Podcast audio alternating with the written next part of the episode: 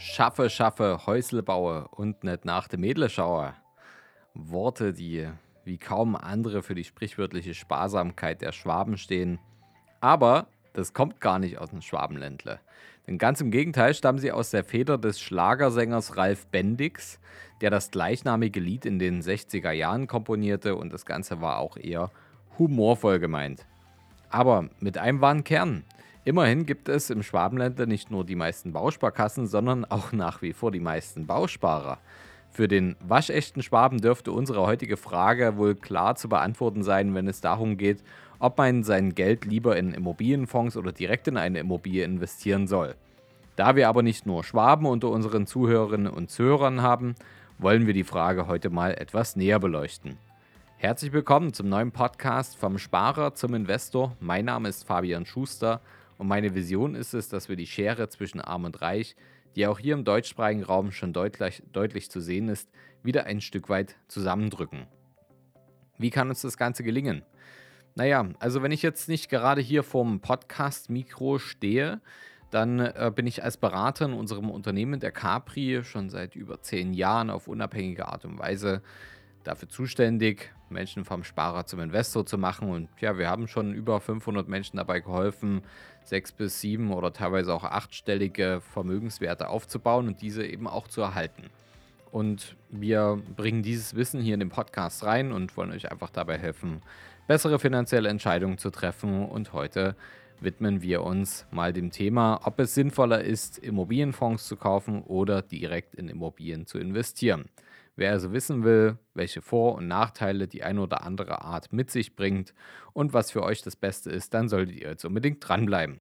Zunächst einmal muss unterschieden werden zwischen dem klassischen Eigenheim und dem Immobilieninvestment. Schauen wir uns die Zahlen in Sachen Eigenheimbesitz in Deutschland an, so fällt auf jeden Fall auf, dass nur 51 Prozent der Deutschen in den eigenen vier Wänden leben. Im europäischen Vergleich bedeutet das, wir sind hier das absolute Schlusslicht in der EU. In Dänemark und in Schweden zum Beispiel sind es über 60 Prozent. In Italien über 70 und in Rumänien und der Slowakei, man mag es nicht glauben, sogar deutlich mehr als 90 Prozent. Mit einem Immobilieninvestment hat das zunächst nicht zu viel zu tun. Es sagt aber viel über die Eigentumskultur in Deutschland aus. Immobilienbesitzer in Deutschland sind im Durchschnitt 45 Jahre oder älter und haben ein Haushaltseinkommen von meist über 3000 Euro netto im Monat. Hinzu kommt die Tatsache, dass viel Immobilienbesitz in Deutschland inzwischen vererbt wurde. Das sind also Leute, die ihr Eigenheim nicht gekauft haben, sondern es geerbt bekommen haben. Hierzulande sind das über 25 Prozent, also fast die Hälfte aller Immobilienbesitzer. Aktiv für den Kauf einer Immobilie hat sich also nur die andere Hälfte der Eigentümer entschieden. Nun mag man annehmen, das läge daran, dass in Deutschland Immobilien teurer sind als anderswo. Aber das ist falsch. Das Gegenteil ist der Fall. Immobilien sind in Deutschland im Schnitt nicht teurer als in anderen EU-Ländern. Ein paar Ausnahmen in herausragenden Lagen mal außen vor. Ihr wisst, von was ich spreche. Einer der Gründe, warum viele Menschen in Deutschland eher zur Miete als in den eigenen vier Wänden leben, hat einfach mit unserer Historie zu tun. Nach den Zerstörungen des Zweiten Weltkriegs setzte man in Deutschland besonders stark auf den Bau von Mietwohnungen, insbesondere in Westdeutschland. Aus dieser politischen Bestrebung resultierte auch für Mieter besonders vorteilhaftes Mietrecht, das in dieser Form in vielen anderen Staaten nicht gibt. Auch regional gibt es da ein Gefälle. Während in Westdeutschland, wie schon gesagt, knapp 50 Prozent der Deutschen über Immobilienbesitz verfügen, sind es in den ostdeutschen Bundesländern gar nur 38 Prozent. Das Fazit hier also, die eigene Immobilie ist nach wie vor eher ein Exot im Portfolio der Deutschen.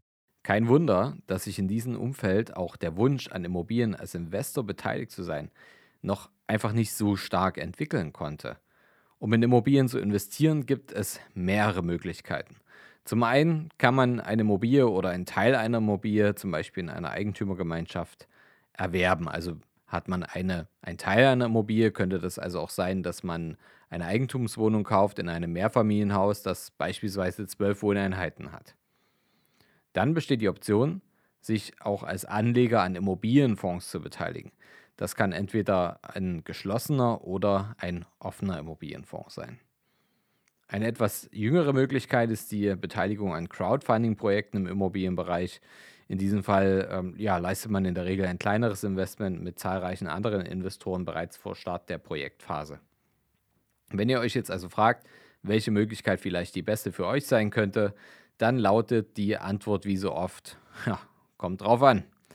Wenn wir davon ausgehen, dass es euch nicht darum geht, in die eigenen vier Wände zu investieren, um zum Beispiel mietfrei zu wohnen, sondern eine langfristige, sinnvolle und lukrative Geldanlage mit entsprechender Wertsteigerung zu starten, dann sprechen wir über ein echtes Immobilieninvestment.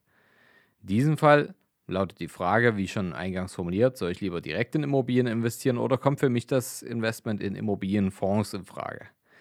Beide Optionen bieten halt unterschiedliche Chancen und Risiken. Bei einem Immobilienfonds können Anleger an der wirtschaftlichen Entwicklung der Immobilie teilhaben, ohne dass man halt zusätzliche Aufwendungen mit der Verwaltung, Pflege, Vermietung oder Erhalt der Immobilie jetzt selbst nochmal einkalkulieren muss. Außerdem können Investments in Immobilienfonds schon auch mit, ja, einfach auch mit kleineren Eigenkapitalbeträgen getätigt werden. Allerdings bergen Immobilienfonds auch gewisse Risiken. Insbesondere bei geschlossenen Fonds kann es passieren, dass ein Objekt sich anders entwickelt, als es vielleicht prognostiziert oder geplant war. In diesem Fall kann das Investment an sich durchaus in Gefahr geraten. Zudem ist das investierte Geld in geschlossenen Fonds in der Regel für längere Zeit gebunden.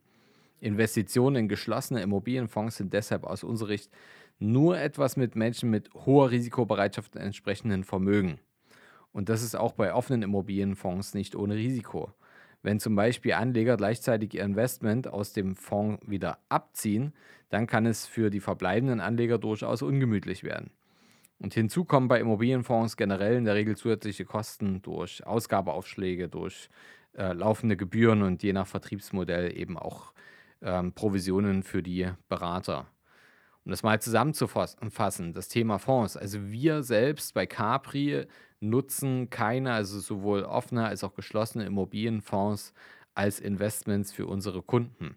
Aus unserer Sicht ist es ein unfaires Geschäftsmodell, denn es fehlt einfach die Einflussmöglichkeit als Investor und letztendlich sollte man nur Dinge tun, an denen man selber auch etwas ändern, etwas ähm, wo man eingreifen kann, ohne dass man, wenn man Geld herausnimmt oder hereingibt, dass dann gleich das ganze Investment oder das Gebilde irgendwo ins Wanken kommen. Also da gibt es leider einen unfairen Vorteil, ähm, den die Emittenten haben und aus dem Grund ähm, empfehlen wir persönlich keine offenen und geschlossenen Immobilienfonds.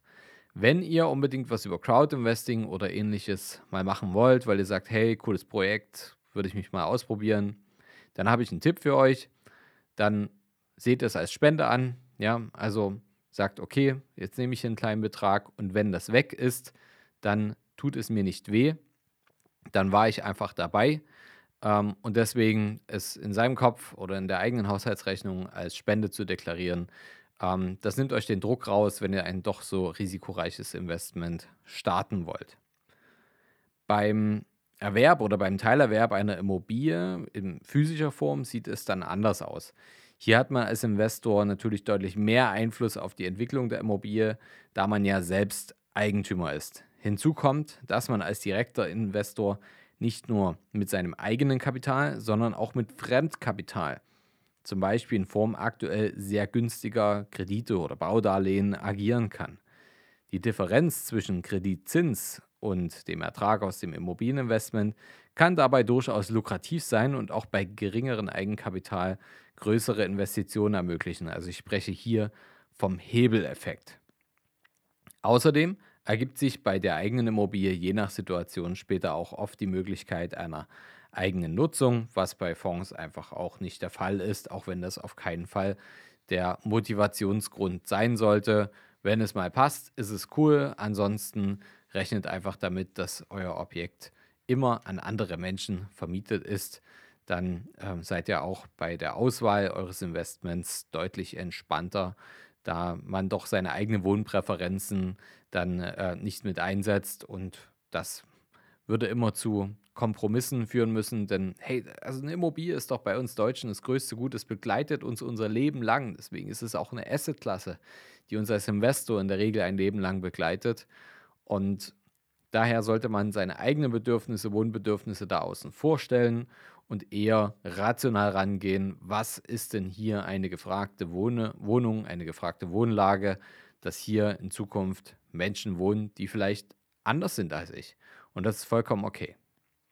Im Gegensatz zum Fondsinvestment bedeutet eine eigene Immobilie zwar auch einen höheren Aufwand in Sachen Finanzierung, Unterhaltung und Verwaltung, aber diese Aufwendungen lassen sich bei entsprechender Planung und Organisation einfach auch gut auffangen und organisieren.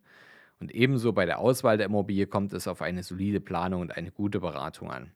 Entscheidende Fragen wie etwa die Qualität der Bausubstanz, die Lage, der örtliche Immobilienmarkt und andere Faktoren sollten einfach genau analysiert und bewertet werden.